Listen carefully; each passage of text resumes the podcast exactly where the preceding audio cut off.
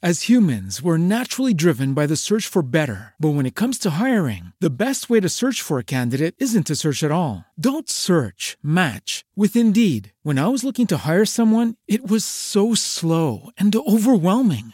I wish I had used Indeed. If you need to hire, you need Indeed. Indeed is your matching and hiring platform with over 350 million global monthly visitors, according to Indeed data, and a matching engine that helps you find quality candidates fast. Ditch the busy work. Use Indeed for scheduling, screening, and messaging so you can connect with candidates faster. And Indeed doesn't just help you hire faster. 93% of employers agree Indeed delivers the highest quality matches compared to other job sites, according to a recent Indeed survey. And listeners of this show will get a $75 sponsored job credit to get your jobs more visibility at Indeed.com slash podcast. That's Indeed.com slash podcast. Terms and conditions apply.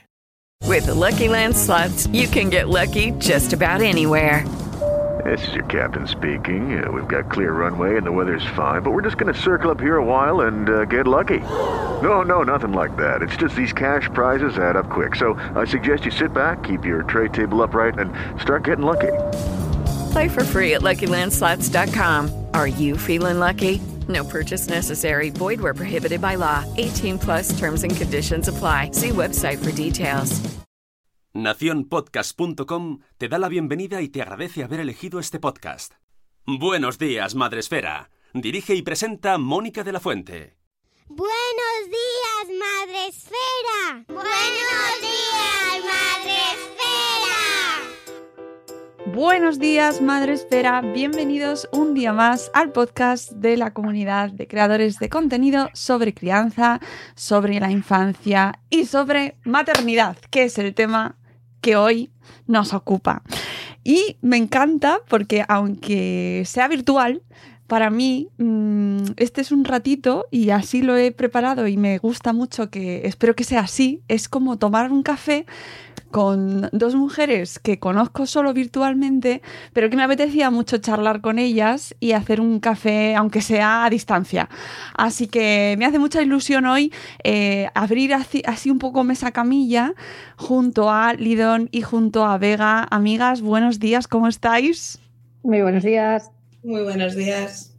Encantada de, de, poder tomar este café, que de hecho Lidón y yo tenemos pendiente, ya lo hemos dicho hace mucho, que a ver si acaba todo esto y, sí. y podemos hacer un, un, cara a cara sin pantalla. Pues sí, sí, yo prometo, prometo mm, ir a Madrid o algo. Pero, ya se puede, ya se puede. Dentro de, ya, bueno, sí. de un tiempo retomaremos los eventos madresféricos y ahí os quiero ver amigas. Ahí estaré, vamos, seguro. Por favor, porque después de esta racha que llevamos, de esta época que no olvidaremos jamás en la vida, eh, yo personalmente echo mucho de menos eh, contacto físico y poder materializar, ¿no? Y poder algo que te dábamos como muy por hecho, ¿no? El vernos y, y el quedar. Y es que contra, contraprogramabais el MBD con las fiestas de Castellón y eso bueno, es un drama. Ya. Claro. y con las fallas. Y nos ha sí, pasado... es verdad, es que no contraprogramáis ahí, esto no puede ser. Nos ha pasado de todo, hasta, no, hasta que vengan pandemias y ya no podamos hacerlo, que ha sido como lo más triste. Pero bueno, voy a presentaros convenientemente para que la gente que nos escucha sepa quiénes sois, porque eh, Lidón y Vega sois blogueras y yo os conozco por vuestros blogs de maternidad y de crianza. Eh, quiero, mm, por ejemplo, empezando por Lidón, que, que por cierto, Lidón, ¿de dónde viene ese nombre?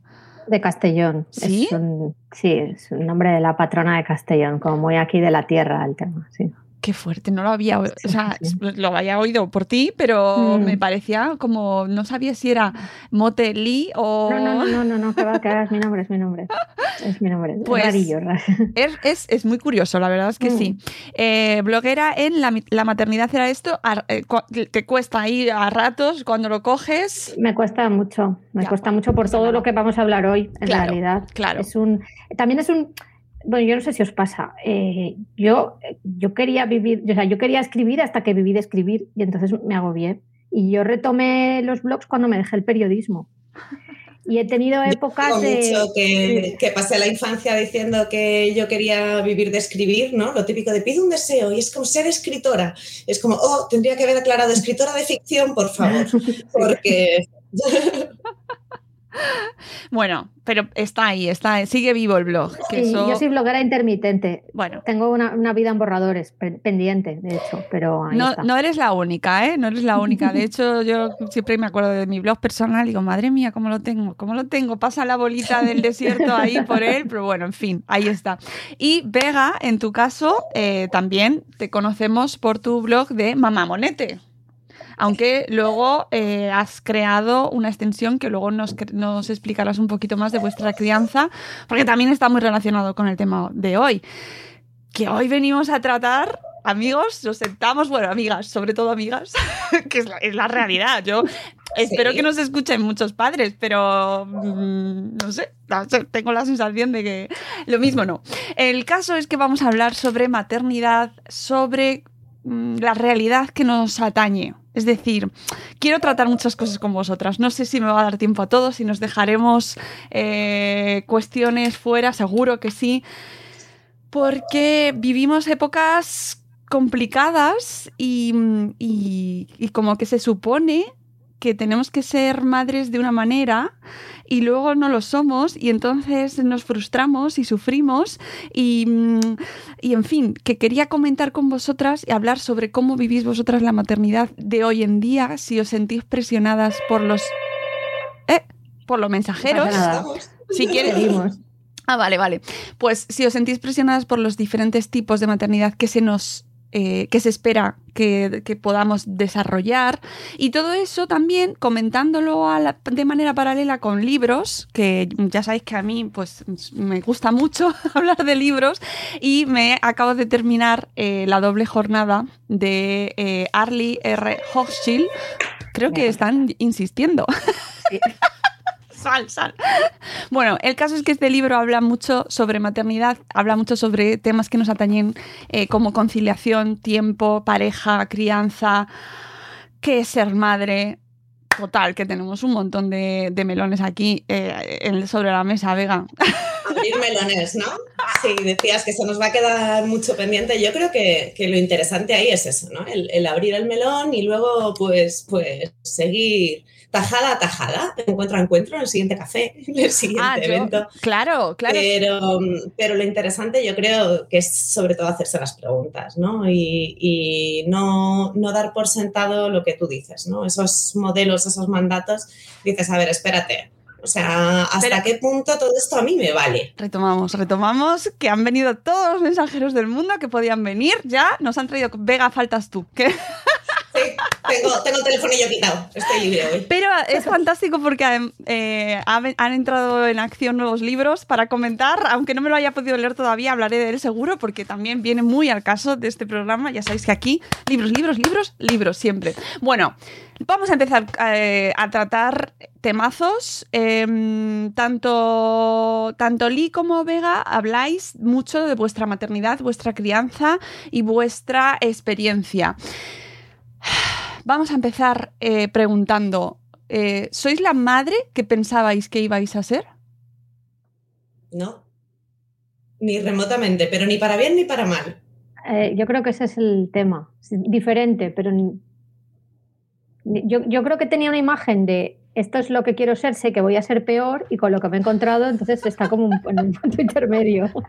Sí, algo así, algo así. Yo de hecho, bueno, eh, yo tengo un diagnóstico de trastorno de personalidad, entonces para mí lo de la maternidad era como esto no me lo puedo permitir porque claro, yo voy a ser un desastre de madre. Y luego me he encontrado con que precisamente al revés, ¿no? Que, que tengo mucha más capacidad de regulación emocional de la que pensaba que iba a tener, tengo muchísima más paciencia. Y luego cosas que, que yo siempre digo que una de las cosas que más útiles me está resultando como madre eh, ha sido el teatro, el tiempo que he hecho de teatro, porque me ayuda un montón a, a modular la voz, a improvisar con el crío, a- y noto, pues eso, que de repente tengo unos recursos que nunca había valorado de cara a ser madre. Y luego, sin embargo, pues mm, el tema de la conciliación, por ejemplo, en mi cabeza era sencillísimo y, oh sorpresa, va a ser que no. Entonces, yo siempre, siempre a, a una, una imagen que publiqué en Instagram pocas, pues yo qué sé, pocas semanas antes de, de salir de cuentas, con el capazo de, de monete al lado del escritorio. Y decía, ay, mira qué bien, qué mono. Yo, qué capaz al lado del escritorio. O sea, ¿qué pretendes, alma cándida? ¿no? Sí, además cometemos el error de pensar que a medida que crezcan va a ser más fácil. Entonces yo no sé si es porque justamente Vega y yo estamos en ese punto en el que no es, no es nada fácil, que quizá cuando ya sean más mayores a lo mejor sí que puedes, pero eh, yo ahora mismo la, conciliación eh, tiene unas implicaciones logísticas ya más allá de, de, lo que es trabajar en casa con el niño, ¿no? Mi hijo tiene tres años y medio es la logística. O sea, la, la logística de la, de la, maternidad a mí me, me lastra. Y aparte, eh, esto está muy relacionado con una cosa que pusiste ayer en Twitter. Yo, a mí, a mí, yo tuve que ir a terapia para admitir que de lunes a viernes soy madre soltera. ¿no? Es el, hacerme, hacerme esa, esa, concesión a mí misma eh, fue como una revelación total. Es decir, es que es normal que me queje. Es que mi marido sale de casa a las 7 de la mañana y vuelve a las 7 y media de la tarde como pronto. Es decir, eh, es que es mi puto problema. Y entonces, eh, la, la, logística, la logística laboral y la logística de la crianza, a, mí al menos, es, son lo que me llevan por la calle de la amargura, o sea, más allá de mi hijo, porque eh, los niños, no me gusta nada decir que se adaptan a todo, porque me parece que no, me parece que no, no que lo llevan bien, se acaban adaptando por supervivencia, pero no lo llevan Eso. bien. Mi hijo no lo lleva bien, que yo trabaje tantas horas. Pero, pero es que el problema es que ni siquiera estoy con él en horas de, de hacer nada divertido. O sea, me levanto, nos vestimos, discutimos, eh, lo, tengo que ir a recogerlo a casa de mi suegra, a casa de mi madre, eh, lo que sea, y, y es la, la, hora mala. Es que no paso. Soy como, no, no sé si decir, como la, la, el ama de llaves de mi hijo, ¿no? Y, y no paso con el tiempo de poder disfrutar nada. A mí me da mucha pena eso también. Yo tengo la suerte de que, de que mi pareja trabaja media jornada, o sea que me puedo dar con un canto en los dientes porque efectivamente no tengo esa, esa sensación de, de madre soltera. Eh, de lunes a viernes que dices tú, ¿no? O sea, afortunadamente, pues papá Monete va a recogerle al cole y le lleva al parque, pero me da envidia, es lo que dices tú, yo quiero ir al parque, ¿no? Entonces, luego además, de hecho, me hace gracia porque los miércoles él, trabaja por la tarde, entonces eh, es él quien le lleva y yo, yo, le recojo. Y los miércoles, de repente, Monete no quiere ir al parque, es como, vamos al parque, no, vamos a casa, tal, y es como pero yo quiero ir contigo al parque, pero no, o sea, es su tarde de estar conmigo y estar conmigo lo asocia a estar en casa y, y te das cuenta lo que dices tú, ¿no? De, de qué clase de cosas hago yo con, con, mi peque. Y ahora quizá un poco menos, bueno, también porque he tenido que, que soltar, estoy justo en, en, proceso de soltar proyectos, ¿no?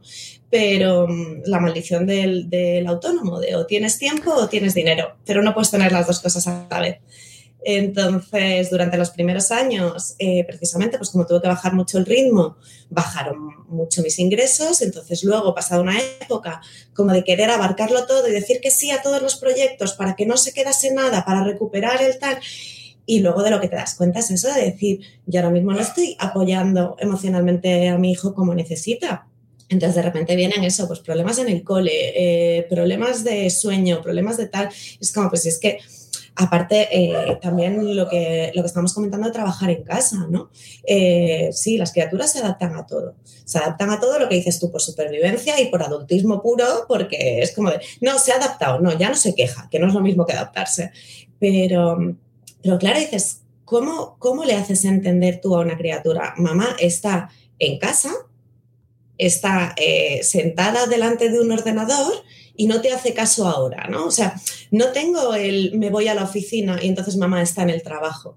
¿no? Hay veces que cuando, cuando está su padre o lo que sea, es como, ay, tal, quiero que venga papá, quiero que venga papá. Pero claro, cuando yo estoy aquí, ya ha asumido, sí, se ha acostumbrado a que no puede abrir la puerta. No puede, bueno, tuvimos que reparar la puerta de, del cuarto, de hecho, porque es que ni siquiera cerraba, ¿no? Es como, me voy a volver loca de remate. Pero, pero sí, una cosa es que respete esos espacios y que asuma esos tiempos y otra cosa es que de repente salgo y, y, viene corriendo por el pasillo, mamá, te he echado mucho de menos. Y dices, madre mía de mi vida, se te parte el alma. Y dices, ¿qué estamos haciendo? Claro, pero ese se te parte el alma. Eh, eh, eh, vivimos en una en un sufrimiento constante. eh, no sé si vosotras lo, lo, sentís así también, pero como madres y trabajadoras estamos constantemente intentando encontrar ese entre, voy a, decir, voy a hacer comillas para los que luego nos escucháis, equilibrio que se supone que tenemos que encontrar nosotras, ¿no? Mágicamente. Sí, esa, ese cargo que se nos impone o que nos imponemos nosotras mismas de, eh, además de trabajar, de ser madre, tengo que, de, de ser mujer, tengo que encontrar el equilibrio entre todo esto. Yo, sí, sí, y llevarlo bien y con alegría. Y dices, eh, perdóname, pero esto no funciona así, ¿no? Ayer leía eh, a, Gringa Vieja, que es que de verdad, o sea, qué persona más sabia, es que, es que la miro mogollón. Porque, no, es, es, cierto, o sea, tiene una capacidad para poner en palabras cosas muy complejas de forma muy sencilla que me gusta mucho. Que es eso, ¿no? ¿Cómo le, le vas a pedir a la gente que haga un esfuerzo cuando ante una situación excepcional, ante una crisis, cuando vivimos todos en modo crisis permanente, ¿no? O sea, llegamos agotados al final del día, todos, ¿no? Tú dices, no, es que como madre, como trabajadora, como mujer, no, es que te vas a hablar con, gente joven, sin cargas familiares, ahora mismo, en, un puesto de trabajo, se supone que estándar, sin, sin un alto nivel de responsabilidad, y están agotados, no tienen tiempo de cocinar, no tienen tiempo de ver a sus amistades, no tienen tiempo de, entonces, claro, cuando el, mundo del trabajo exige una dedicación tan plena como para que ni siquiera una persona sin cargas familiares sea capaz de llegar al fin de semana con energía y tenga la sensación de que lo único que hace con su tiempo libre es prepararse el tupper para ir a la oficina al día siguiente, ¿cómo encajas ahí además un trabajo extra como es la crianza? ¿Cómo encajas ahí, además, todo ese supuesto desarrollo personal? ¿no? Porque decimos eso, ¿no? Pero no te olvides de ti misma, ¿no? Es que no me olvide de mí misma, verás. Y el, tiempo de calidad, que es como sí, sí, cookie, cookie místico, ¿no? Tienes que pasar tiempo de calidad con tus hijos, dices. Pero sí. más allá de arrastrarlo al cole, no puedo. no me Eso, lo que decíamos antes, ¿no? De qué es lo que esperaba. Yo, por ejemplo, no era consciente de la falta de energía o sea, cuando realmente consigues hacer ese hueco y dices, genial, mi amor, vamos a pasar unas horas juntos. Te dice, vamos a jugar a no sé qué, y a ti te duele la espalda porque llevas 14 horas de la sentada delante del ordenador. Y te pones a inventarte una historia, te das cuenta de que tienes el cerebro, yo, yo lo llamo modelo galleta de bar. ¿Sabes esas galletas de bar que dan como ah, asco? Pues yo termino el día con la sensación de que, de que tengo el cerebro así y que he chupado tanto estímulo que soy una valleta de bar. Y entonces ya todo lo que suelto es, es esa babilla asquerosa y pegajosa. Y, y es eso, dices, pero ¿qué, ¿qué, tiempo de calidad te puedo ofrecer yo ahora? ¿no? O sea, si es que yo ahora mismo necesito tumbarme y, y no hacer nada, no pensar en nada, ¿no? Eso lo de, es que no, no tengo tiempo para leer, no, no tengo tiempo para leer, no, no tengo energías mentales para leer. A mí me apasiona, ¿no? Y, y efectivamente una parte muy importante de, mí como persona, de lo que disfruto y de lo que, lo que me conecta conmigo misma es el aprendizaje, ¿no? Y siempre estoy leyendo, aprendiendo, estudiando. Bueno, estoy haciendo tres másteres a la vez, yo también estoy un poco, un poco como un cencerrín, ¿vale? Pero, eh, claro, yo tengo el doctorado eh, en modo, mm, en progreso desde hace 10 años, porque dices, o sea, ¿con qué cerebro llegas tú a las 10 de la noche? Y te pones a leer sobre transformaciones del sistema productivo. Pues con ninguno, es que no, no te da, ya no te da, ¿no?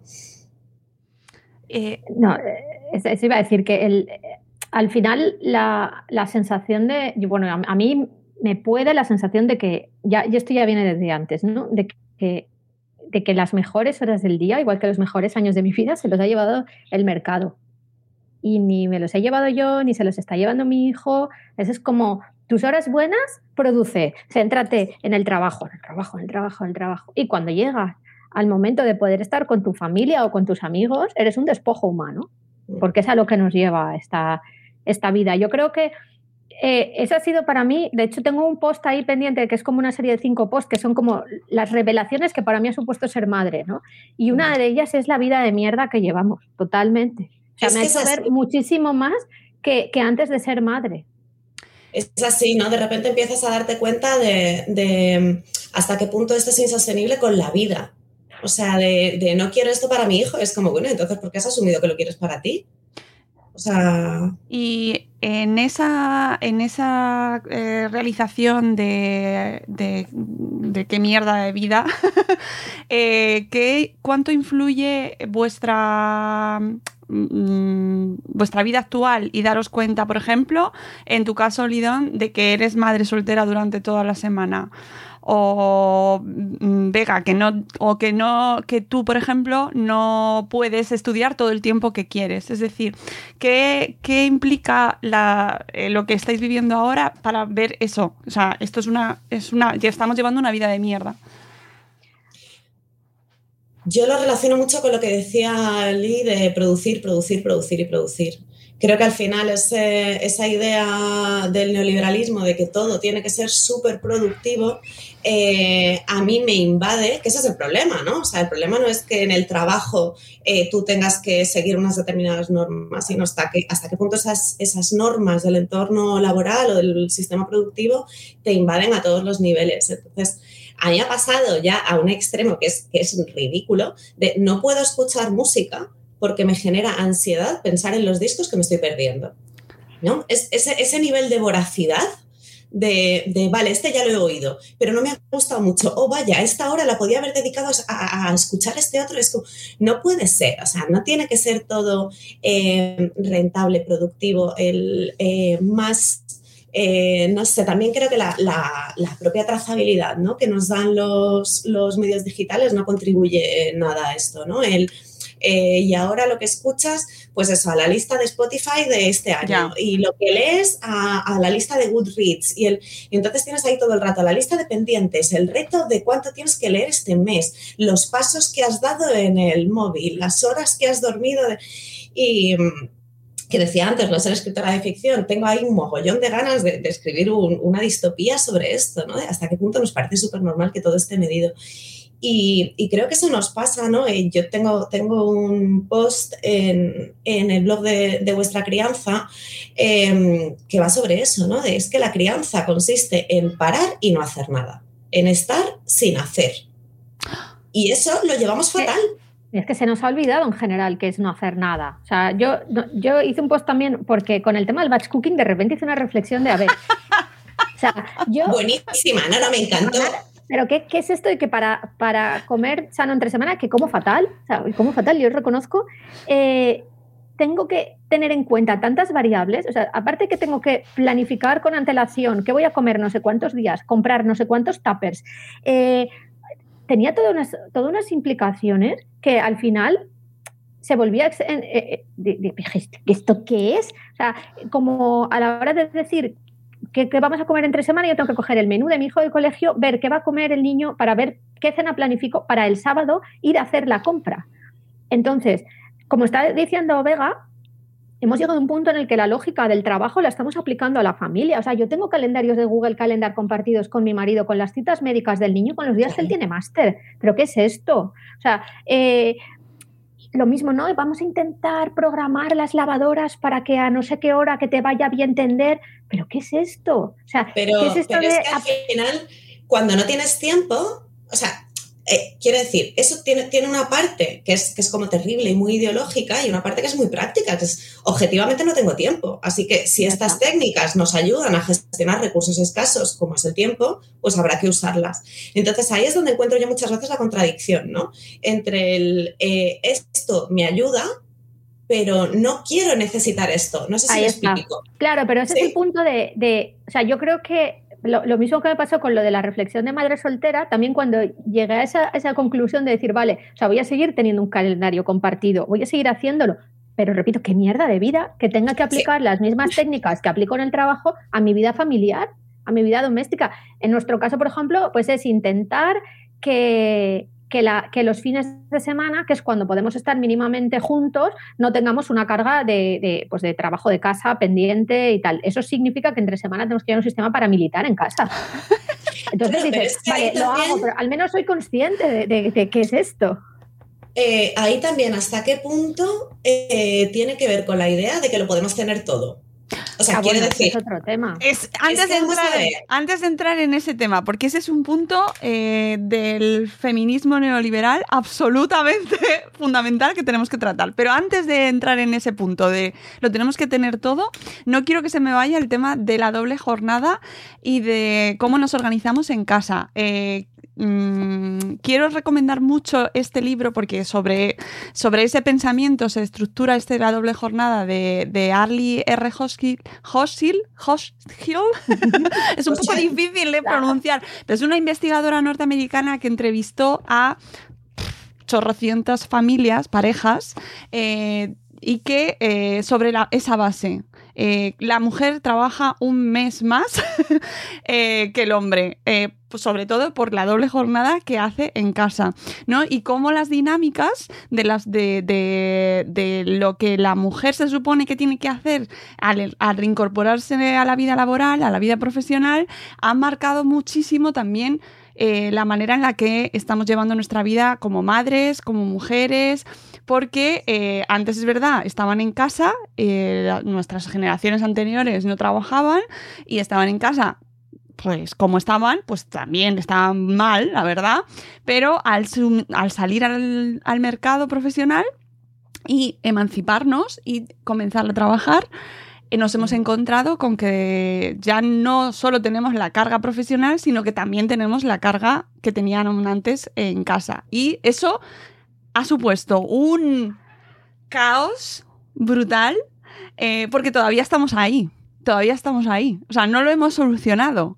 Eh, No. De hecho, la reflexión que hacía ayer en Twitter, a la que hacías alusión, Lidón, es cuántas madres, cuántas mujeres con pareja, puse casadas, pero podía ser con pareja, eh, no por estatus civil, cuántas mujeres con la pareja en casa eh, están llevando una vida en realidad como si estuviesen solas, porque la otra persona, normalmente el padre, la, la pareja, pero suele ser el, el marido o el hombre, eh, no se implica en las tareas de la casa ni en la crianza de la misma manera, con lo cual se genera ahí unas dinámicas interesantísimas, o sea, interesantísimas. Yo he reflexionado muchísimo con este libro porque es que no hemos avanzado tanto. Estas son investigaciones de los años 80, 90.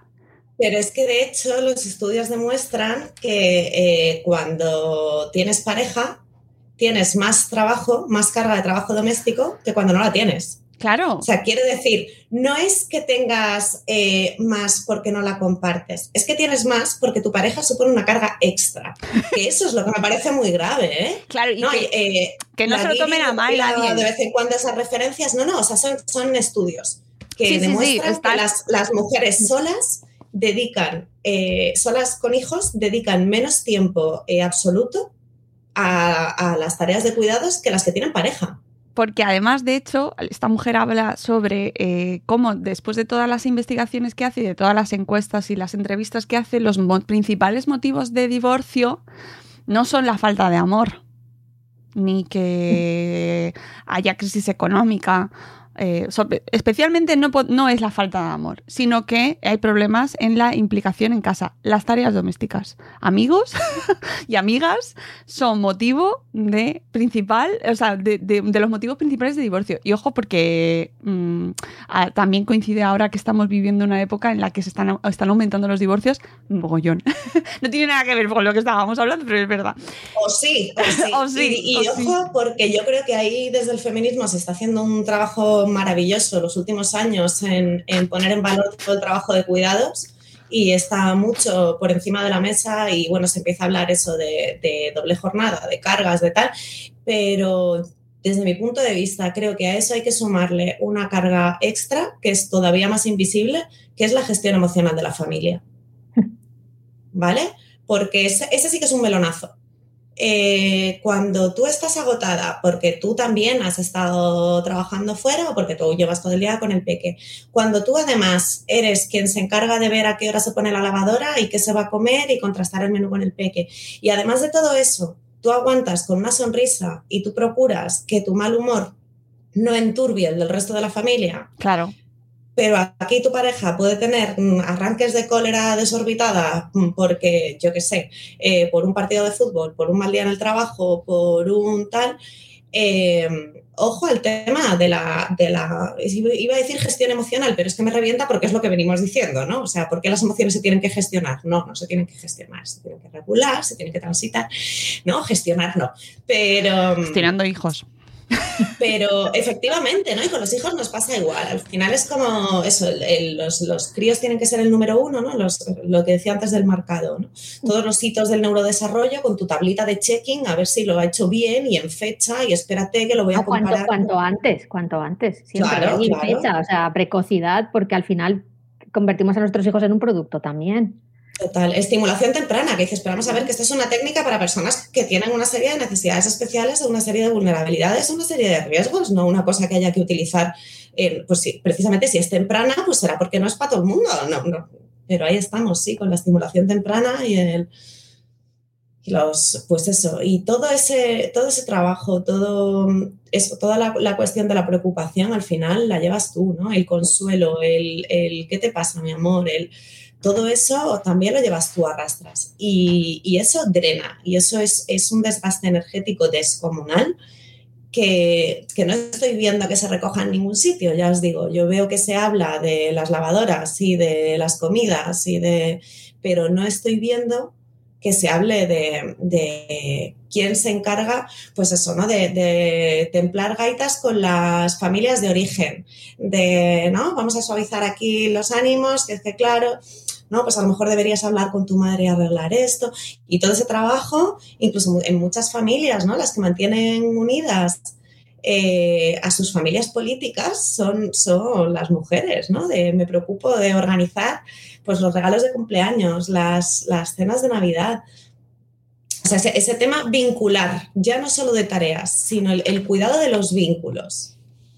Y, y, más allá, yo creo que también hay un punto de que a nosotras también se nos, se nos culpa o se nos carga con la responsabilidad de, de aguantar, tolerar eh, o, o, educar a las parejas. Lo claro, digo en el sentido sí. de que de que, ah, pues es culpa tuya por haberte casado con un zángano. Bueno, o sea, yo en mi caso no es así, pero eh, alguien debería preguntar si el sistema eh, favorece que un hombre se vaya a una tutoría de su hijo a las doce y media de la mañana entre semana, porque la respuesta del no sé qué porcentaje de las empresas, pero bueno, aquí, por ejemplo, que todavía hay mucha industria y mucha, mucha empresa bastante anticuada, en un, no sé, si en un 80-90% es esto es cosa de la madre. O sea, si el niño tiene madre, ¿tú por qué te tienes que claro. ir? Quiero decir que, que hay también circunstancias y sobre todo, pues, por horarios laborales en los que eh, no se ve tan, o sea, muchos hombres siguen recibiendo muchísima presión eh, para no implicarse en la crianza por parte del mercado, porque el mercado les dice, yo ya te pago un buen sueldo para que tú mantengas a tu mujer o para que tú pagues a alguien. Sí, ese discurso, ese discurso sigue vivo y sobre todo eso, ¿no? Lo del, lo del que tú pagues a alguien. O sea, al final contemplamos que el trabajo está montado de tal manera que alguien gestiona todo, o sea, eso, tú te dedicas a lo productivo y alguien gestiona todo lo reproductivo. O sea, alguien se ocupa de tu ropa, tu comida, tu tal y tu cual. Eh, y si ese alguien no es tu mujer porque trabaja fuera, pues entonces no pasa nada. Eh, esto lo subcontratamos a claro. otra mujer más pobre, más precaria, más... Eh, pero sí, como que, que ese trabajo ya habrá alguien que lo haga. Es como, bueno, pues si va a haber alguien que lo haga, pues vamos, vamos a hablar ¿no? de, de los sueldos, de las estructuras, de los que al final son las cosas que, que, no se ponen encima de la mesa, ¿no? Pues a lo mejor el tema de la jornada de, cuatro horas, que bueno, habrá que ver porque hay mucho que matizar y mucho que ajustar, pero es que a lo mejor el problema es eso, que la jornada estándar de trabajo que tenemos hoy día es incompatible con la vida. ¿No? Y es lo que decíamos antes de llevamos vidas de mierda. Estándar sobre el papel, porque ¿quién trabaja ocho horas? No, no, por, cuando digo estándar me refiero a la que hacemos, no ni siquiera. No, y eso son ocho horas más el transporte, más la comida, más, o sea, no, eh, no, el eh, ocho, ocho, ocho, ocho horas para el ocio, ya, pues es que si las ocho horas de ocio se me van en llegar al trabajo, comer, eh, volver y efectivamente mantenerme viva, pues entonces, ¿dónde están las horas de ocio? Porque yo no las veo. Claro.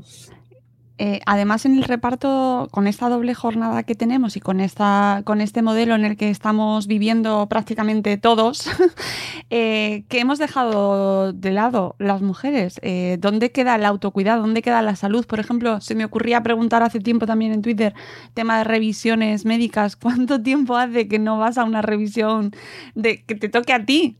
Tú ya. Bueno, Decía, decía Lee lo del, lo del Google Calendar. Yo llevo desde enero pasándome una tarea de Google Calendar a la semana que viene con las revisiones que tengo pendientes. Desde enero. No, yo, yo, de mayo. Yo por, yo, por ejemplo, con eso sí que soy totalmente inflexible. O sea, yo el día 1 tengo, día 1 de junio tengo oculista, he hecho la del ginecólogo. Vamos, yo ahí sí que soy totalmente inflexible. Pero cuando decías lo de que se ha perdido en el camino, o sea, yo estaba pensando y yo me he perdido por el camino a mí misma. O sea, eso lo tengo clarísimo. Más allá, ya no, ya no solo la salud, o sea, la salud mental, el decir, eh, ¿dónde estoy yo? ¿Dónde están mis aficiones? Yo vivo con la sensación de que no tengo derecho a hacer nada que disfrute porque si no estoy criando, estoy produciendo. Y cualquier cosa que no sea ni criar ni producir es como si estuviera mal, como si estuviera eh, cayendo en una indolencia, pero vamos, eh, extrema, ¿no? Es que al final es, lo que tú dices, ¿no? Pues hay que recuperarlo del tema del derecho a la pereza. Es que eh, hay, un, hay un libro que me gusta mucho que se llama El arte y la ciencia de no hacer nada. Y lo que pasa es que al final, claro, te terminamos cayendo en eso, ¿no? Pues las, las, mismas lógicas. Es como, no, es que no hacer nada también es necesario para producir. Es como, mm, ya, no, no queríamos llegar hasta aquí, ¿vale? Pero, um, sí, el no hacer nadie. le pones un nombre en inglés y ya lo has convertido como en el coliving, en el... Eh, y entonces organizas, organizas webinars, cobras 70 euros por aprender a no hacer nada y estamos entrando ya en el mundo demencial. Claro, hacemos un coaching para el mindfulness, ¿no? Y, y, y eso ha llegado a la crianza Hombre, ha Hombre ha, llegado, ha llegado y no ha llegado. O sea, quiero decir, desde mi punto de vista, no, es que haya llegado, es que, es que era inevitable. O sea, eh, no sé si te refieres a los webinars o al. al a los conceptos de, producir y de hacer siempre. La idea del, del, malestar del I, ¿no? Yo, esa es, esa es una, una guerra Mm, que, tengo ahí pendiente con lo de la, cuestión de la psicopatología materna. ¿no? Uh. ¿Hasta qué punto hay una altísima prevalencia de depresión postparto? Porque lo que no hay son estructuras que sostengan a las madres. Y ya. O sea, no es que las hormonas, no es que el tal, no, vamos a ver, evidentemente tú pasas una serie de procesos fisiológicos que favorecen una mayor reactividad emocional. Sí. Ahora, eh, ¿cómo no te vas a deprimir cuando eso, no has tenido tiempo para ducharte no sé cuántos días, cuando no te acuerdas de la última vez que comiste algo con vitaminas, cuando no puedes dormir, cuando estás ya pensando en cuando tengas que volver al trabajo, que los tiempos de vuelta al trabajo son demenciales, cuando tienes una presión horrorosa, eso con los percentiles, la criatura no ha cogido esta semana los 250 gramos que tenía que coger. Eh, tiene tres, semanas, tres meses y una semana, pero, pero no sonríe, eso es malo, tendríamos que ir a... Eh, claro, o sea, con ese nivel de exigencia y esa falta de respaldo, es que lo que me parece imposible es que una persona eh, precisamente mentalmente sana, ¿no? O sea, las emociones aparecen como reacción para adaptarnos al entorno, ¿no? Entonces, ¿cómo no te vas a sentir triste o cómo no te vas a sentir estresada cuando tienes un entorno que te está demostrando que estás sola y te está metiendo presión? Pues es que lo lógico, me parece que, que el hecho de que tu organismo responda con tristeza y con ansiedad, pues es que, es que es una respuesta perfectamente lógica y perfectamente natural. Claro, pero mi pregunta es hasta qué punto este entorno, o sea, este, entorno no genera eh, toda esa presión y toda esa inseguridad como para volver a entrar en la lógica neoliberal de venderte productos y servicios relacionados con esto, ¿no? Yo fíjate que tengo la sensación de que es al revés. No lo sé. Tengo la sensación de que, es, de Yo sospecho de todo por defecto, entonces, claro. Yo, yo sospecho poco, siempre digo que a mí lo que me salva de la, de la tendencia a la conspiración es que mi fe en la capacidad de organizarse de las personas es limitada. Quiero decir, cuantos más grupos de trabajo he visto funcionar, menos creo en que pueda haber una conspiración para absolutamente nada. Porque si al final en cualquier grupo de trabajo todo el mundo va a su bola, la gente se le olvida la tarea que tenía que hacer, eh, los objetivos se cumplen, pero bueno, al 30%. Entonces, ¿qué conspiración? Por favor, tendría que haber ahí un, nivel de organización que yo no, he visto nunca, ojalá. Ojalá, los movimientos sociales podríamos aprender mucho. Pero, pero mi sensación es, es la contraria. Y de hecho, fíjate que cada vez más tengo la sensación de que muchos de esos, de esos movimientos y de esas demandas empiezan de manera bien intencionada. Otra cosa es que, es que, luego se nos va de las manos. Claro, claro. A ver, Y yo, ya no solo los, quiero decir, yo con esa industria me refiero, no me refiero a, o sea, hay una serie de servicios y productos que creo que son necesarios y profesionales.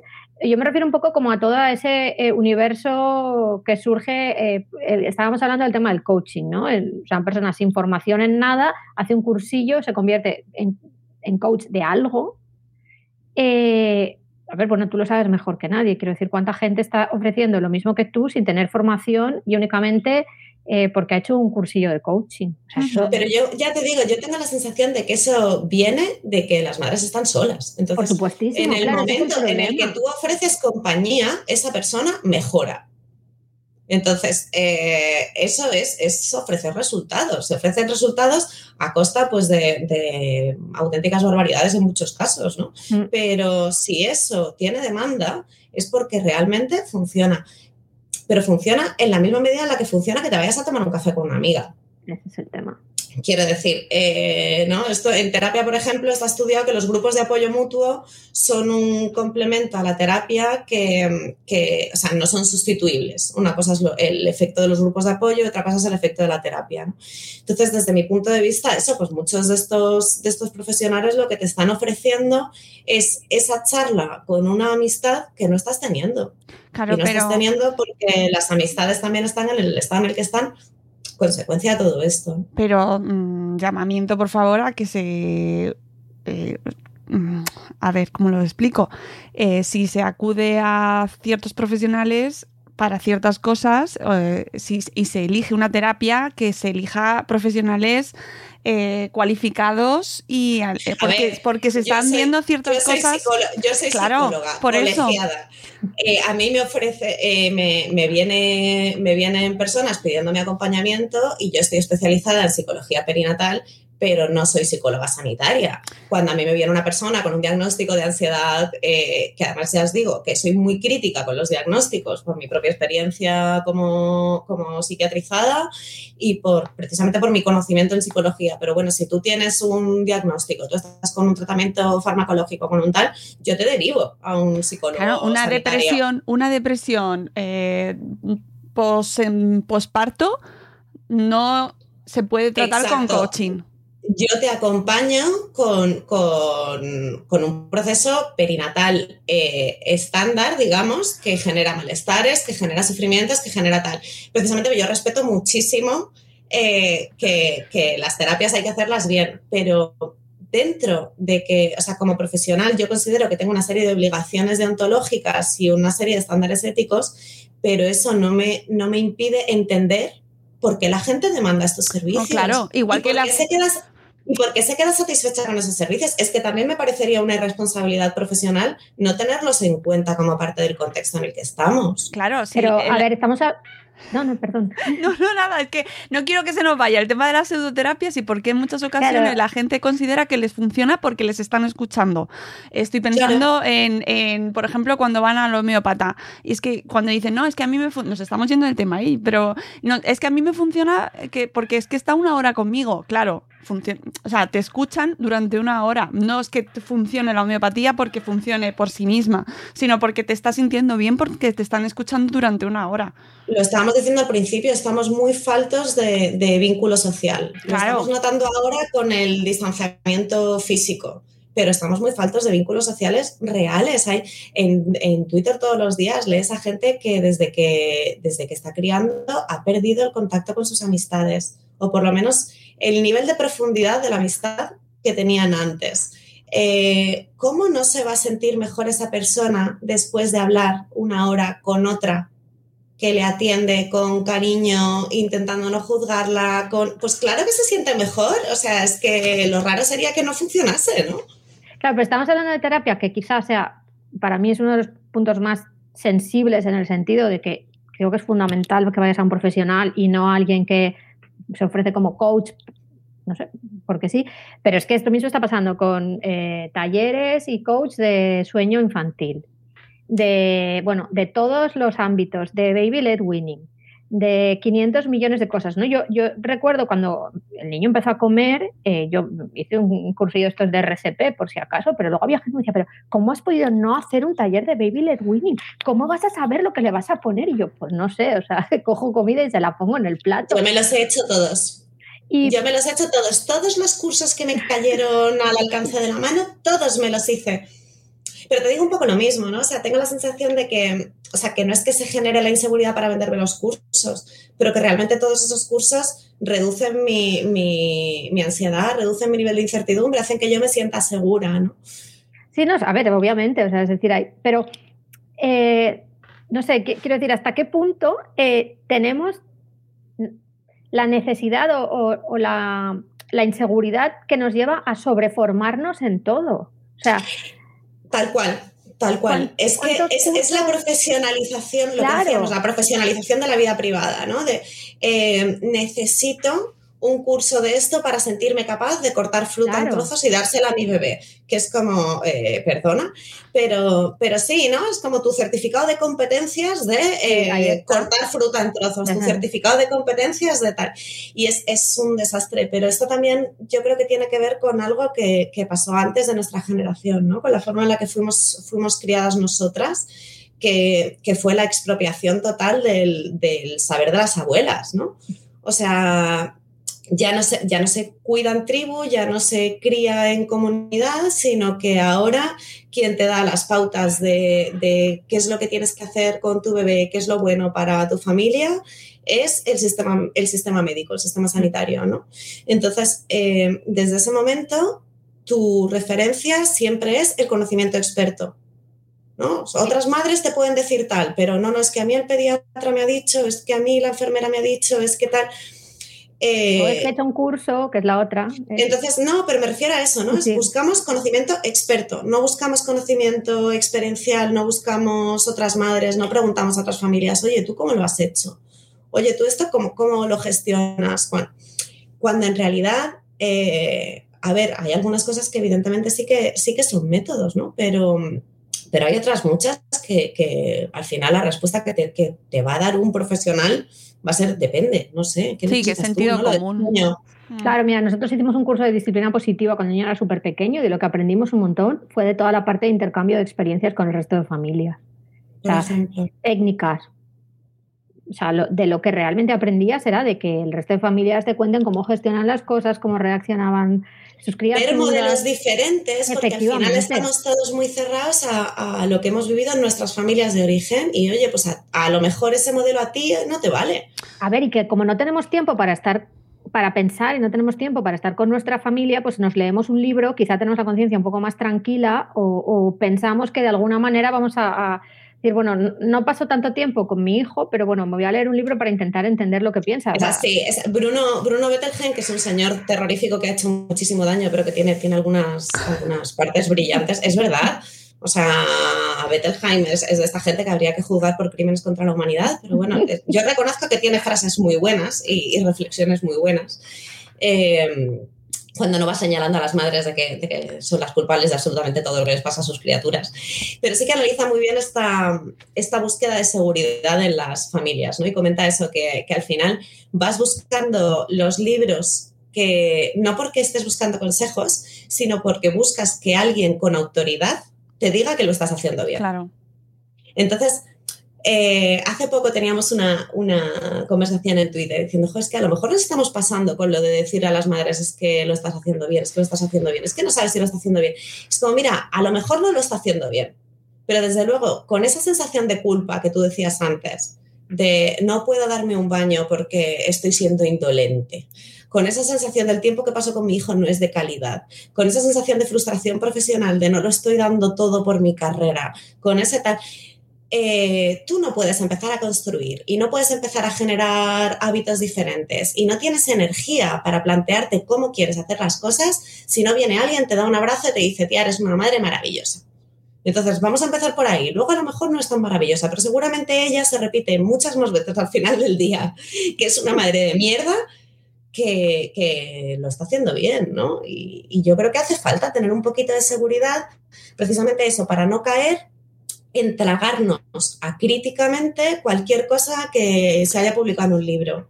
Eh, no sé. Y, O cualquier cosa que nos vendan en Instagram. Claro, es claro, porque yo lo, lo que estamos pidiendo siempre consejo experto y estoy totalmente de acuerdo contigo, pero también estamos consumiendo constantemente productos y si no tienes el último, o sea, y en, y en el mundo de la crianza y la maternidad estamos sometidísimos a presión eh, y, si- y tienes que tener el último modelo de X cosa antes de que nazca ya tienes que haber equipado toda tu casa con todo lo último para sentirte mejor, ¿no? Lo estoy haciendo mejor. Y yo no sé si es que tenemos que compensar con aquello que estamos dejando de hacer o como que sen- tenemos que sentir que estoy a la altura como madre porque he dejado mi carrera profesional de lado y entonces voy a compensar. Y yo, fíjate que lo relacionaría también con lo que decía antes de sentir que estoy haciendo algo. ¿No? O sea, en esos primeros meses de, de estar con tu bebé, que lo único que tienes que hacer es La estar la ahí baja. muy quieta. Dice, bueno, Bueno. es, que, es que de baja tuvo seis semanas y no fueron, no fueron de verdad tampoco. Entonces, bueno, yo soy un desastre Bueno, que como de las bajas. autónomas Pero- y baja es una cosa que no existe, no, Exacto. no se da. Pero bueno, cuando se supone que eres madre y tienes eh, la baja maternal, que todo el mundo dice, bueno, que estás de baja maternal, aprovecharás a hacerte la tesis o no sé qué. Sí, sí, sí, sí, el otro día lo hablábamos también, ¿no? Todas esas cosas que yo pensaba que iba a hacer con mi baja maternal de seis semanas, que me da la risa. Pero, mm, pero esa es la sensación de, de, bueno, pues no puedo hacer nada, pero me voy a hacer un máster en sillitas de coche a ver qué, Claro. qué- cuál es la buena. Y voy a ver si hay alguna cosa para qué tal. Luego, efectivamente, muchas de esas, de esas cosas que compramos suplen la, la falta de presencia, ¿no? O sea, es terrorífico la cantidad de aparatos que hay para mecer a las criaturas, para sostenerles el biberón, para cantarles, para tal, que es como, es que deberíamos crear la estructura para que una persona humana y no un aparatito pueda estar haciendo esto, ¿no? O sea, no, pues seguramente necesitarían menos hamacas y más brazos, pero es que no podemos tenerlas en brazos porque es que eh, ¿no? todas esas figuritas de la madre Superwoman con los 200 brazos ya lo demuestran, es que no tenemos brazos para pasarnos el día con nuestras criaturas encima. Eh, ¿Queremos tenerlo todo?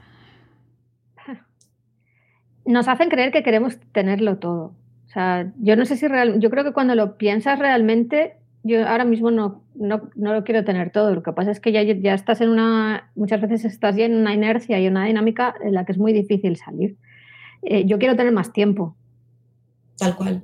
Yo Lo quiero tener más tiempo, que- pero también tengo una empresa. Entonces, mm, ahora mismo es- estás en un punto, al menos yo también, porque profesionalmente, pues el último año ha sido una locura absoluta, de decir, vamos a ver, eh, a mí me ha costado muchos meses ser consciente de que tengo que contratar a alguien eh, de backup, ¿no? Y, y, jo, de repente es como, tengo que contratar a alguien, o sea, Mm. y, y tengo que hacer una apuesta para poder ganar calidad de vida, pero, pero me ha costado muchísimo llegar ahí, ¿eh? pero vamos, un año como mínimo de decir, eh, sé que quiero tener más tiempo, ¿vale? Pues ahora un plan de acción, ¿no? Volvemos lo mismo, a la lógica laboral en, en tu vida personal, un plan de acción para poder tener más tiempo libre. ¿Qué es esto? Claro, porque si no, si no trabajamos, eh, si dejamos de trabajar, hemos perdido valor como, como mujeres. A ver, yo creo que hay dos cuestiones que, que hay que poner encima de la mesa y la primera de ellas es la precariedad. O sea, no lo podemos convertir todo en una cuestión de autoestima y de valía y de presencia en el espacio público, que me parece importante, ojo, que al final el, el trabajo remunerado ha sido la forma de que eh, se nos viera como ciudadanas, ¿no? Más, a- más allá de, de como esposa de... eh, hemos necesitado, al fin y al cabo, eh, el trabajo es la fuente de la identidad adulta, ¿no? O sea, que te preguntan, eh, es como, soy fulanita, me dedico a esto, ¿no?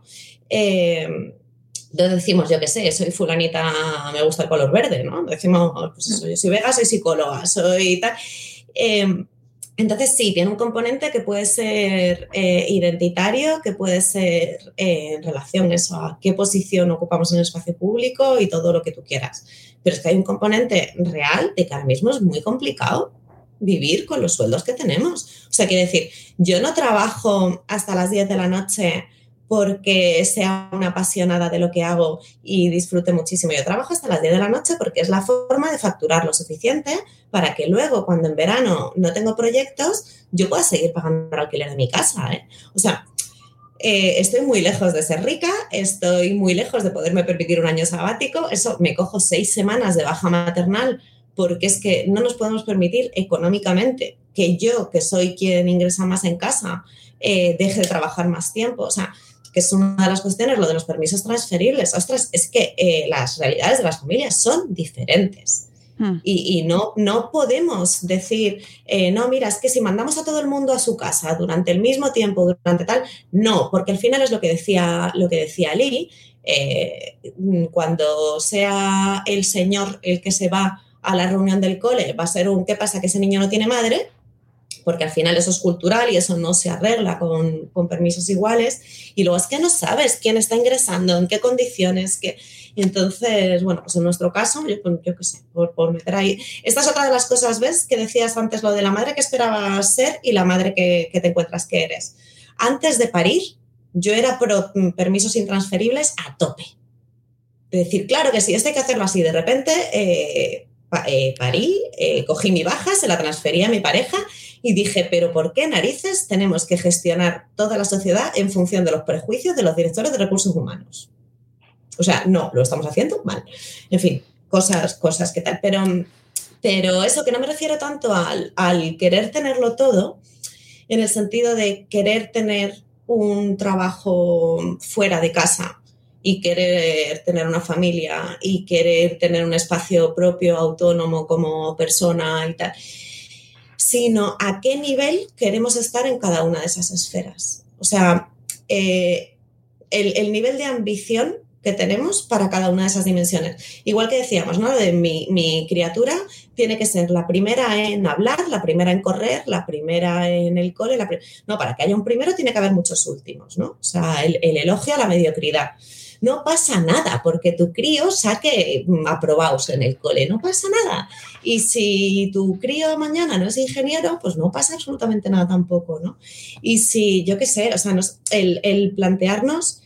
Em, yo, por ejemplo, tengo esta guerra mucho con, mi madre, ¿no? Mi madre nunca ha trabajado fuera, vamos, en, periodos muy cortos y es una persona que esta lógica de, de la máxima eficiencia del trabajo doméstico, eh, no es de ahora. Esta la tenía mi madre ya cuando, cuando nosotros éramos pequeñas, ¿no? De estas, de las de me voy a hacer la compra a 40 sitios diferentes porque es que así ahorro de aquí y de allá.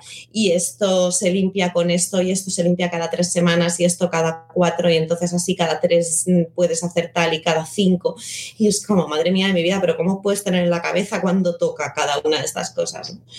Y claro, cuando mi madre viene a casa siempre es como de, ay, le podrías dar un poquito a esto, ay, podrías hacer esto otro. Es como, pues no, no podría, no podría porque ya los seis meses que he estado con la conga en el servicio técnico me quería tirar por la ventana con la cantidad de pelos de perro que tenía por los suelos. Y sin embargo, cuando yo veo que mis cristales están sucios, yo me siento mal. Ahí es donde iba, ¿no? Eh, yo no puedo aspirar a tener la casa tan limpia como la tenía mi madre, que se dedicaba a ello al 100%. Y yo noto que eso a mí personalmente me pasa en todas las esferas. O sea, yo quiero ser la madre Pinterest que decimos. Eh, que yo soy un desastre para la cocina, lo he sido toda mi santa vida, no, no, no. Pensaba que con la maternidad te daban así un, toque de varita mágica y, y, aprendías a cocinar. Pues no, no pasa. Y, y, yo quiero de repente ser una excelente cocinera y darle a mi criatura un mogollón de platos súper elaborados y súper distintos. Y quiero hacerle unas construcciones de cartón que sean preciosas cuando yo mi capacidad para la expresión gráfica es cero desde siempre. Y quiero ser la más divertida y la que se sabe los nombres de todos los superhéroes. Y quiero ser, pero al mismo tiempo eso, pues quiero hacerme tres másters a la vez. Y quiero ser, si me estoy haciendo una tesis en un, en un ámbito que no es el que estudié, o sea, yo soy publicista y psicóloga y estoy haciendo la tesis en sociología y quiero hacer la mejor tesis en sociología, sin ser socióloga de base, ¿no? Eh, y, quiero haberme leído todos los libros, ¿no? Este, este, intercambio que teníamos al principio, y este y este, ¿no? Y para esta charla no he leído lo suficiente. No, claro que no he leído lo suficiente. O sea, he leído más que prácticamente cualquier persona que conozca, pero para mí nunca va a ser suficiente. ¿Cuántos libros son suficientes? Pues que esto... Y a eso me refiero con lo de tenerlo todo, ¿no? O sea... Lo que pasa es que sí que es cierto que eh, tú decías lo de la identidad adulta, eh, se basa en nuestro trabajo, pero ya no solo la identidad adulta, las mujeres, pues eh, hemos durante mucho tiempo también se ha asimilado nuestro éxito al éxito profesional. Entonces, como que si no eres una profesional de éxito, eres una mujer un poco a medias. Y yo creo que esto, para mí también ha sido una de las cosas que más me ha chocado de ser madre. O sea, a mí ahora mismo quizá yo me valoraba a mí misma mucho en base a mi éxito profesional y ahora es algo que cada vez me importa menos. Es decir, yo a mi trabajo le pido que los clientes estén contentos, pagar las facturas y dormir por las noches. No quiero ser un gurú en nada ni aspiro a nada. O sea, aspiro a poder generar algo de empleo para mi equipo, eh, que la gente esté contenta y ya está. Ya no quiero ser, ya no quiero triunfar laboralmente. Por eso, eh, una de las, para mí, una de las cosas más más de choque aquí también, que con Vega esto lo he hablado bastante, es que yo vengo de reproducción asistida. Y la reproducción asistida ha copiado mucho este discurso de eh, triunfa laboralmente que ya serás madre cuando quieras. O sea, te están empoderando para que tu cuerpo, sobre, para que sobre tu cuerpo decida el mercado. Es que ni siquiera es aplaza la maternidad, viaja, vete a una ONG. No, aplaza la maternidad, curra como una cabrona y luego déjate la pasta para poder ser madre. Bueno, hay empresas que están pagando ya eh, a sus empleadas congelar sus óvulos, que me parece... Es una salvajada. Increíble. Una barbaridad. Y, yo, yo, yo, lo he hecho y bien, y, he formado parte de eso, pero es que al, ver el discurso desde fuera, Sí, es que son cosas, vamos a ver, eh, yo creo que esto hay que distinguir siempre el, el, no juzgar a quien lo hace y no juzgar la práctica en sí. No, claro. o sea, que, obviamente. Yo lo, he hecho y lo he hecho por algo. Y, has tomado las decisiones que tenías que tomar en el momento en el que tenías que tomarlas. Y te han llevado a donde estás, a ser una madre estupenda, a tener una criatura maravillosa y bien hecho está. Ahora, eh, estas circunstancias que a mí me han llevado a tener que tomar esta decisión. Claro. Son racionales, son sensatas. Eh, Silvia Anclares, por ejemplo, ha hablado mucho en estos términos de la cuestión de la ovodonación hasta qué punto esto a mí me plantea un dilema ético increíble.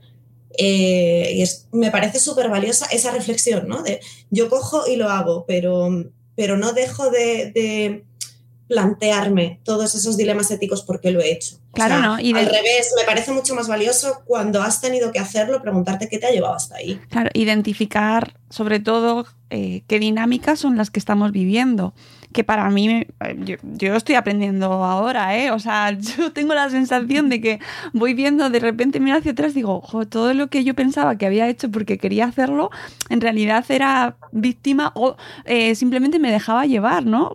Eh, cuando, tenemos hijos y lo vamos postergando porque pensamos que lo más importante es nuestra carrera, que luego está la otra, la otra, que y esto también quería preguntaros, ¿qué os parece a vosotras el tema ahora que se habla tanto de la maternidad intensiva? Que es esta, esta crítica que se hace a que, eh, que es que, eh, que como que mm, eh, la mujer se está volcando, la madre se vuelca en exceso en la crianza, olvidando, bueno, pues el resto de, mm, de, de, facetas de su vida, ¿no? Y como como con un, como un sesgo conservador, ¿no? Como un retroceso de las libertades que se habían alcanzado hasta ahora y, es eh, como huyendo del ámbito público y convirtiéndose en ámbito más doméstico cada vez. ¿Qué os parece a vosotras esta, esta crítica que se hace a la maternidad intensiva o si consideráis que existe esa maternidad intensiva? Si es que vivo en el término medio, entonces... Eh, yo iba a decir lo mismo, de, yo es que soy la reina del depende. Claro, yo como, como vivo en el término medio eh, y, vivo en el término medio y con la tendencia a intentar entender siempre los opuestos. Entonces, cuando eres un poco equidistante, eres como el blanco perfecto para, las hostias cruzadas, ¿no? Pero entiendo la crítica y entiendo a quien lo hace. Pero un poco por lo mismo que estábamos comentando, porque no sé hasta qué punto eh, somos conscientes de lo que hacemos, por qué lo hacemos y, las implicaciones éticas eh, que tienen las cosas. Es decir, yo no creo que una crianza intensiva en todo caso sea, de ser, sea, sea por eh, responder al patriarcado o por ser conservador. Creo que, que, puedes hacer de eso un acto político, pero no tengo claro que todo el mundo que lo haga sea consciente. Entonces, no sé, creo, yo es que veo la vida mucho en escala de grises, con lo cual todos los blancos y negros y Twitter, que soy como habitante total de Twitter, es un mundo de blancos y negros. Sí, sí, no, y... Yo, perdón. No, no, di. No, iba a decir eso, que, yo creo que es, que es una mezcla de muchas cosas y creo que hay un, o sea, hay, hay parte de todo lo que venimos hablando, hay una parte de este nivel de autoexigencia en todo, de yo no puedo maternar a secas, tengo que maternar con un 10 en manualidades, un 10 en repostería, un 10 en tal. Em, y eso me parece francamente mal. Hay una mezcla de em, ese poner encima de la mesa la importancia de la independencia económica de las personas que se dedican a las tareas de cuidados. Em, es preocupante que volvamos a hacer esto porque sabemos que la falta de independencia económica ha conducido a muchas familias a sostener durante muchísimos años relaciones de violencia de género, super abusivas. Exacto. Entonces, me parece importante resaltar ahí, estoy viendo borrosa, eh, resaltar ahí que, que hay un, o sea, que hay que tener cuidado con las implicaciones de esa decisión. O sea, que es, es, precioso que tú te lo puedas permitir, pero ¿a qué precio? Creo que eso enlaza con lo de, con lo de poner sobre la mesa el valor comunitario de los trabajos de cuidados. Es decir, ya no se trata de si este trabajo nos lo repartimos tú y yo al 50-50 o yo me lo... Oye, que me parece perfectamente legítimo, ¿no? Eh, yo me quedo en casa haciendo esto y tú te vas a trabajar y te encargas de que no nos falte de nada. A mí me parece muy legítimo, siempre y cuando lo que decimos sea una decisión libre, y normalmente no lo es, normalmente viene de que previamente ya hay una precariedad laboral mayor en el caso de las mujeres, de que hay una mayor eh, deseabilidad social en que las mujeres sean quienes adopten ese rol, de que no se pone en juego, tú decías antes lo del poder, el equilibrio de poder en las parejas. A día de hoy sigue habiendo muchas parejas en las que eh, hay motivos de conflicto, incluso de rupturas, cuando ella tiene más éxito profesional que él o cuando es ella la que le pide a él que haga una renuncia para eh, continuar con su carrera. ¿no? Esto en el ámbito de la academia se ve mucho. ¿no? Si te, piden que vayas viajando de un lugar a otro y estancias y tal y cual, es como, claro, las mujeres no llegan, ¿por qué será? Es como, ya, dile tú a los maridos que eh, trabajamos un año en cada país del mundo. Y, y creo que eso es importante. O sea, ojo, si decides quedarte en casa con tu criatura, qué mecanismos de protección eh, vas a buscarte para asegurarte de que no hoy, que en principio va todo bien y todo tal, que el día de mañana eso a ti no te supone un freno para, pues eso, poder escaparte de una situación de violencia de género, poder tener una pensión de jubilación justa, poder tener, ¿no? Ahí Alicia Murillo, por ejemplo, planteaba una solución que me parece muy creativa, que es que, mm, las mujeres que se quedan en casa perciban un sueldo. Claro, es lo que iba a comentar, que esto lo tratamos cuando hablé con dos madres filósofas de, sobre el libro Madres Planning, eh, que hablábamos sobre la, conveniencia de que se pague o no, de que, claro, que tiene muchas implicaciones el trabajo del cuidado en casa de las madres, ¿no? Y de qué significaría eh, a todos los efectos políticos, pero claro que también lo estás monetizando, mm, en fin, pero lo, pones lo ponemos ahí sobre el debate. Es como todo, ¿no? O sea, lo de, lo de sacarlo del, del sistema monetario, del sistema capitalista, está muy bien si lo sacamos todo, ¿no? O sea, el problema es que yo no puedo estar jugando eh, en un sistema capitalista desde que justo lo que hago yo, eso sí se puede descapitalizar, pero todo lo demás está, está capitalizado. Mira, no, o sea, si no hay acceso a casas fuera del mercado capitalista, si no hay acceso a mm, servicios fuera del mercado capitalista, entonces es trampa que los cuidados tengan que quedarse fuera del mercado capitalista para no ser monetizados. Claro, y eso nos lleva, y jolín, nos vamos a tener que ir porque no puedo quitaros más tiempo, pero vamos, vamos a tener que hacer otro, no os preocupéis. Eh, porque al final yo creo que todo lo que estamos hablando se reduce, o se reduce, ¿no? Pero está muy marcado porque eh, vamos hacia la maternidad y la crianza como un acto individual. Y, visto como un acto individual, estamos perdidas. Claro que sí. Exacto, exacto. Eh, perdóname porque quería hacer un último inciso. Eh, con lo que decía antes, que decía que hay varios factores, hay un último factor que es que hemos empezado a mirar a la infancia. Y eso me parece importante, ¿vale? Porque hoy, hoy estamos hablando todo el rato de madres y de madres y de madres y de madres, pero las madres somos madres porque tenemos criaturas y es importante también mirar desde el punto de vista de las, de las criaturas. Y desde el punto de vista del desarrollo, las personas necesitamos en los primeros años de vida un nivel de cuidado súper exigente. Entonces, a mí me parece valioso y creo que tiene un potencial enorme para la salud mental de los futuros adultos y para, para establecer comunidades que se rijan por otro tipo de principios que las criaturas reciban ese nivel de atención en, los primeros años de su vida. Entonces, ojo, porque ese factor nunca lo tenemos en cuenta porque seguimos con el marco adultista y productivo de cómo conciliamos esto con las necesidades profesionales de las madres. Y ahí también hay, hay tela que cortar. Ahora sí, Perdona, es que digo, se me va a olvidar ese, último factor y me parece importante, no me quiero ir sin decirlo. Está súper relacionado porque en realidad sobre quien se pone, cuando se habla de ese tema de la salud mental de las criaturas, sobre quien se, se pone el dedo y se señala es a la madre no a la sociedad, ni al entorno, ni a todo, ni a las estructuras, ni a que no tenemos una baja eh, mínima. Pero porque, porque eres la que está. O sea, claro, claro. Cuando, mi hijo se rompió el diente, a, papá Monete le dio un ataque de ansiedad, el pobre, cuando ya volvimos del médico y tal, y se puso malísimo diciendo, es que hay que ver, es que cómo me ha pasado esto. No te ha pasado esto porque tú le llevas al parque con la bici.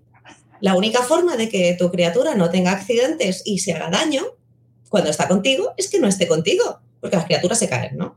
Entonces, claro, efectivamente, pues lo que decía Bettelheim antes, ¿no? O sea, los niños son autistas porque sus madres son neveras. Sí, es como, claro, la culpa, la culpa siempre es de la madre porque, porque es la que está. Siempre. Siempre lo puedes hacer mal porque, porque lo estás haciendo tú.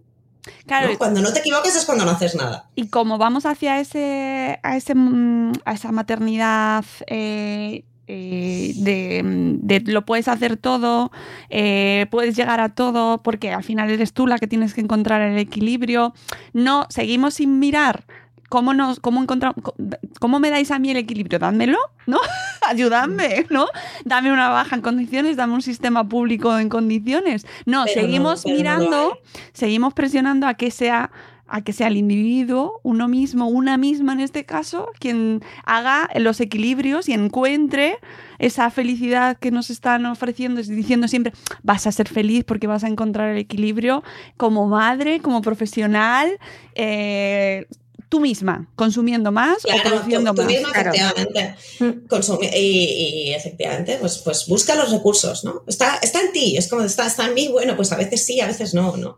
Em, y yo, por ejemplo, ahora que estamos, estamos desarrollando una app, eso para, para eh, fomentar el bienestar de las mujeres.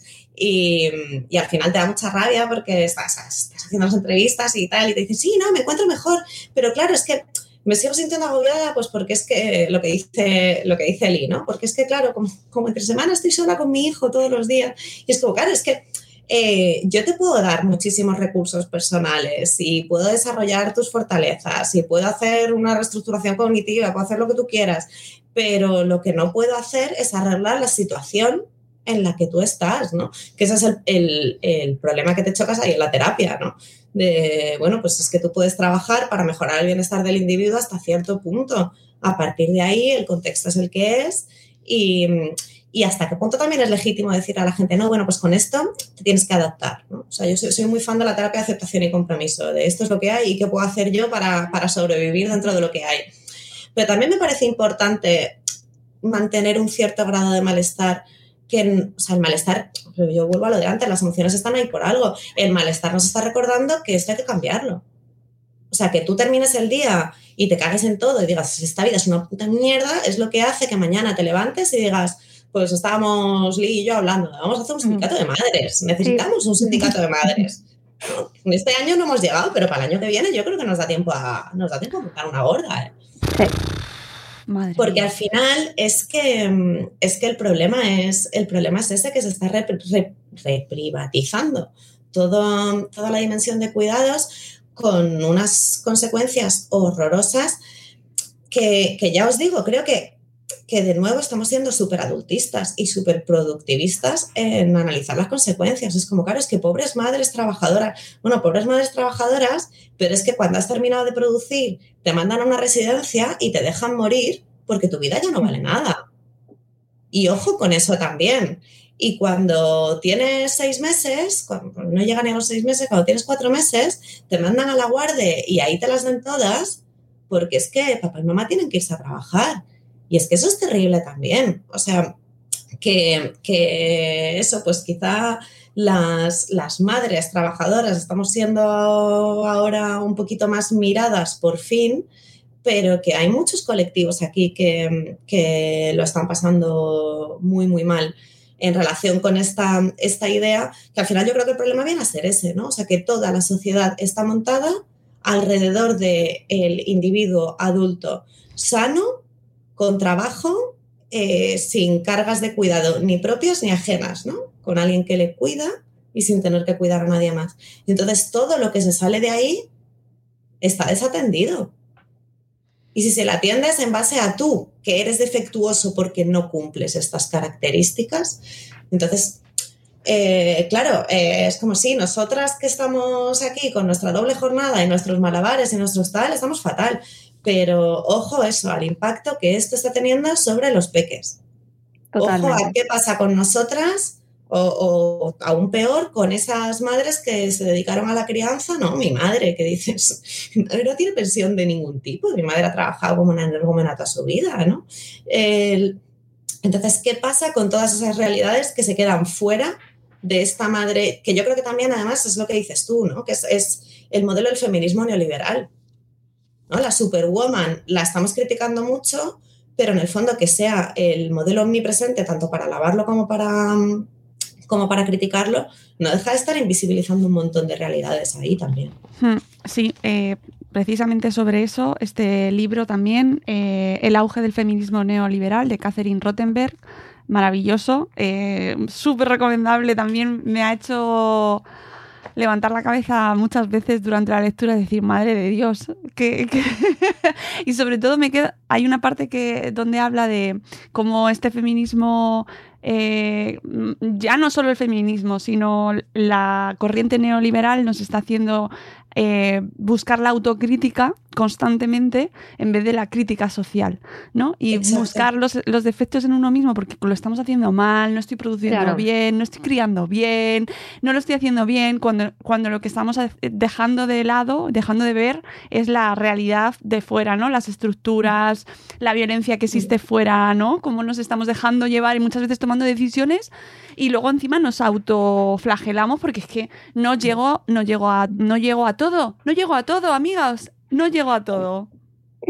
Que ese es el, riesgo que yo os decía que estaba viendo, eso, cuando te pones a trabajar en, terapia o eso, con, este tipo de herramientas, con la app, con tal, para mejorar el bienestar, ¿no? Es como eh, que está muy bien que tú quieras que la gente se encuentre mejor, pero que la solución no pasa porque yo desarrolle herramientas de resiliencia, regulación emocional eh, y reestructuración cognitiva. Claro, hay que hacer un hay que hacer un sindicato. Estoy muy de acuerdo con vosotros. Claro, dices, una vez que yo me encuentre mejor, tendré más capacidad de organizarme colectivamente. Eso sin duda, pero pero hace falta al final eh, eso, pues recolectivizar todo esto es decir, no, es, no es que yo lo esté haciendo todo mal, es que esto está muy mal montado. Y como no nos da tiempo, pues claro, no, nos, no, no, no, hacemos asociaciones, pero hay que hacerlas. Chicas, eh, yo creo que queda pendiente seguir hablando porque no, somos, hay un montón, no hemos hablado de los blogs, no hemos hablado de conciliación como deberíamos haber hablado, de, si se puede o no se puede, de si nos han vendido un mito. Pero bueno, que eso lo dejaremos para otra porque habrá que seguir charlando. Y además así os cuento sobre este maternidades que me acaba de llegar, políticas de la representación, que tiene también muy buena pinta y que estoy convencida de que va a ser muy, muy de, estructura social, de, de, estar presente como madre, como la figura de la madre, que muchas veces creo que se queda como en un ámbito e incluso peyorativo en muchas ocasiones, con, sin, sin fuerza real, ¿no? De toma de decisiones. Al final, ¿qué, qué toma de decisiones son las que tienen las madres? ¿No? O sea, el menú, ¿sabes? que son cosas fundamentales, pero que no, que al final no están en- representadas en la sociedad, ¿no? Así que seguiremos charlando de esto, Buah, si os ese, parece. ese es un melonazo también, de la figura de la madre y el mito maternal. Claro, claro, es que yo creo que tenemos muchas cosas ahí que contar. Pero como sois las dos autónomas también y yo, pues Ay, tenemos que producir. exactamente. Ah, tío, No puede ser. no puede, no, vamos a tomarnos el día libre. No es Hemos verdad. robado un, un rato al capitalismo estoy muy contenta con esto. Pues- sí, ¿verdad? Yo, yo de verdad, por mí encantada, lo hacemos más cuando queráis. Pues aquí nos, nos emplazamos entonces y, y de aquí saldrá el sindicato, estoy convencida, porque creo que Ojalá. solamente charlar y, y sacar cosas y comentarlo y plantear preguntas, pues espero que sirva para, para despertar un poco, pregun- o sea, sí, temas de conversación que muchas veces, pues como no nos da tiempo, pues no los podemos sacar. y entonces, Exacto. en vez de leer los 10, 10 puntos, oye, que escribáis todos posts en los blogs, ¿eh? pero que a lo mejor en vez de los 10 puntos para ser la mejor madre, pues a lo mejor es 10 puntos para quemar la ciudad. O 10 puntos para ser una madre regulera. Yo soy muy fan de, de- Sí. de verdad. Eh, no hace falta ser la mejor todo el rato.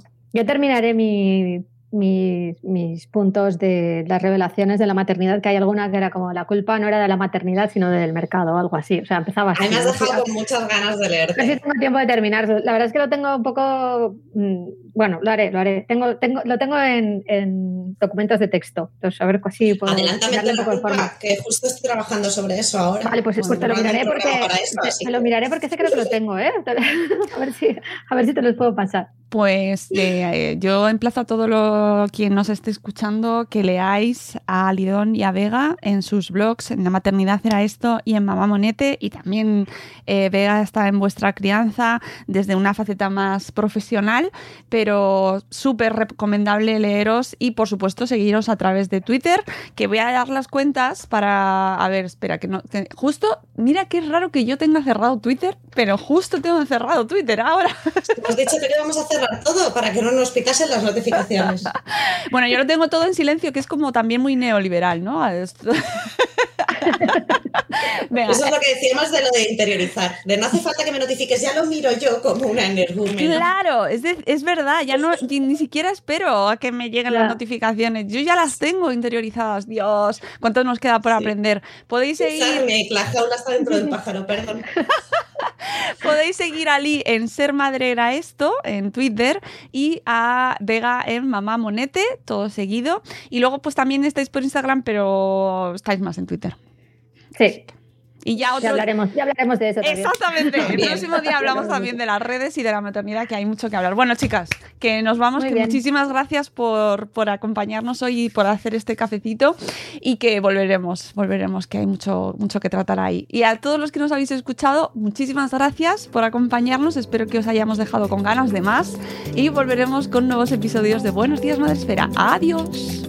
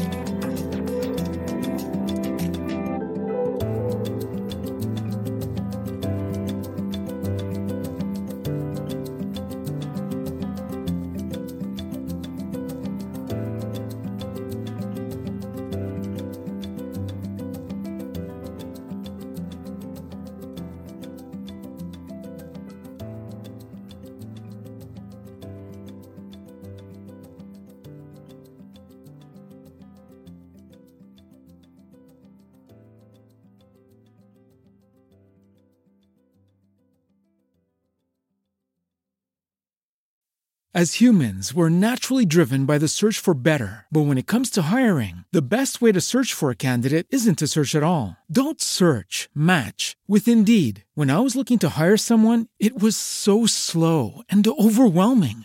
I wish I had used Indeed. If you need to hire, you need Indeed. Indeed is your matching and hiring platform with over 350 million global monthly visitors, according to Indeed data, and a matching engine that helps you find quality candidates fast. Ditch the busy work. Use Indeed for scheduling, screening, and messaging so you can connect with candidates faster. And Indeed doesn't just help you hire faster. 93% of employers agree Indeed delivers the highest quality matches compared to other job sites, according to a recent Indeed survey. And listeners of this show will get a $75 sponsored job credit to get your jobs more visibility at Indeed.com slash podcast. That's Indeed.com slash podcast. Terms and conditions apply.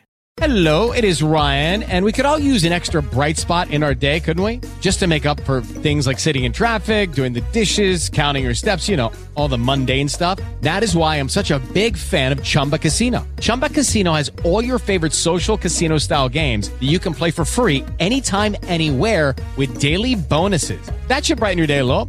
Actually, a lot. So sign up now at chumbacasino.com. That's chumbacasino.com. No purchase necessary. Group. Void were prohibited by law. See terms and conditions. 18 plus.